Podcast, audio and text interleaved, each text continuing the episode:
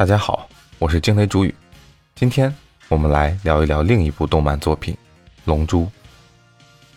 在上世纪九十年代，是日本漫画的黄金时代，而鸟山明先生便是黄金时代中的核心人物。有很多看过《龙珠》的读者，也想成为像鸟山老师一样伟大的漫画家。迄今为止，许多当年的读者已经成为了漫画家，也不同程度的受到了鸟山明先生作品的影响。作品中时不时出现向《龙珠》或阿拉蕾致敬的桥段，或是恶搞当中的角色。以尾田荣一郎和岸本清史为首的漫画家们是鸟山明先生的忠实粉丝。至今仍不断支持鸟山明先生，并把鸟山明誉为神一般的存在。《龙珠》在全世界范围内都极受欢迎，广受赞誉，整整影响了几代人。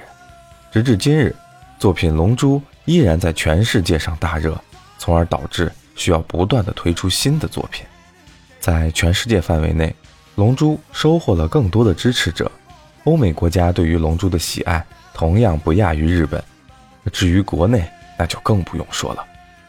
毫不夸张的断言，《龙珠》改变的不光是漫画业界，而这个名字的价值更远远超出漫画本身，足可以成为一项单独的文化。一个1984年起连续十一年在周刊少年 Jump 上连载的故事，全套仅有四十二本的漫画书，上世纪九十年代就在日本售出了一点五亿册以上，在全世界。共售出至少二点三亿册以上，《龙珠》在海外也很受欢迎。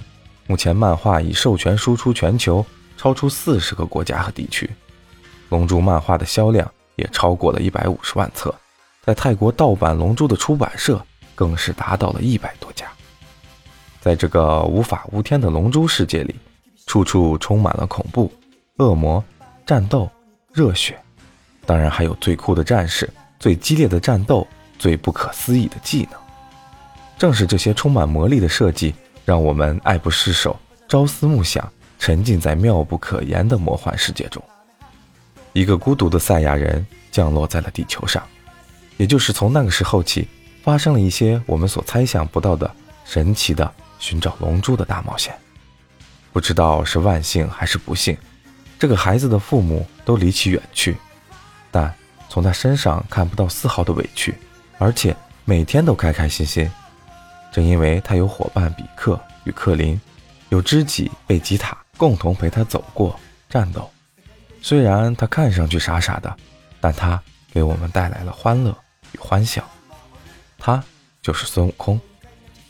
而这部漫画不单单只是单细胞的战斗，还有很多教育性的故事，例如比克为了救孙悟饭而死。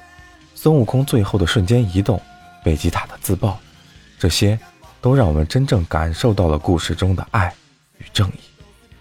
今天就讲这么多，欢迎点赞关注，我们下期见。